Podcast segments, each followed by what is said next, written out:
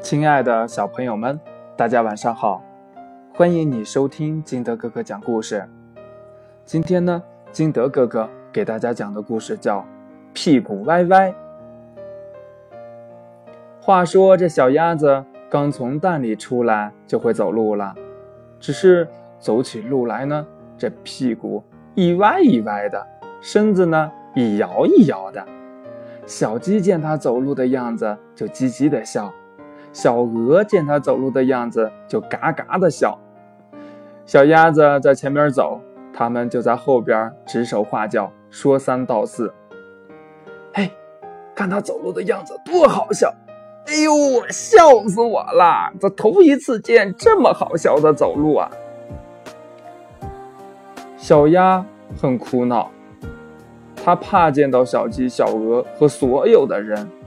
它从来不去人多的地方，它总是很早就出门，很晚才回家。有时偶尔碰上一只小鸡，或是一只小鹅，或是其他人，它也总是把头低得很低很低，悄悄地走开。小鸭子痛苦极了，嗯，怎么办呀？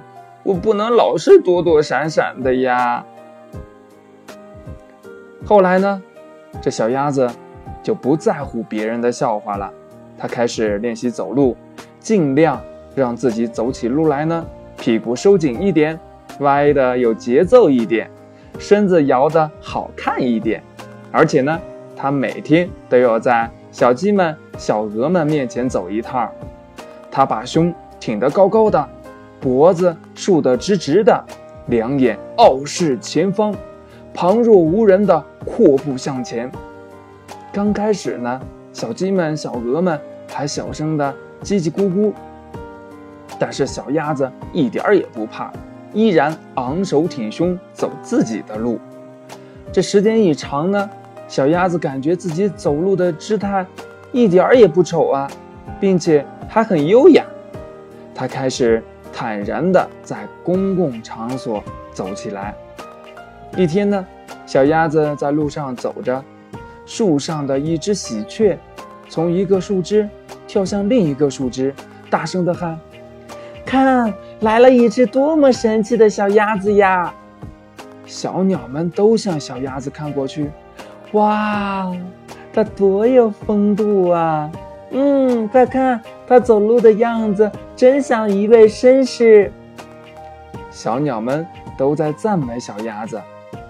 的确，小鸭子形成了自己的风格，走起路来有一种属于它自己特殊的风韵。小鸡呀，小鹅呀，开始模仿小鸭子屁股歪歪的样子。不久呢，小鸭子成了一种美的典范，屁股歪歪成了一种时尚。很快，动物界里盛行起来屁股歪歪，动物们走路屁股。都开始歪起来了。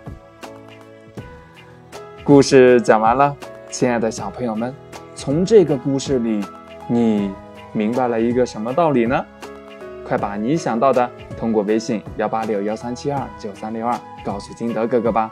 喜欢金德哥哥故事的，也可以下载喜马拉雅，关注金德哥哥。亲爱的小朋友们，今天的节目就到这里，我们明天见，拜拜。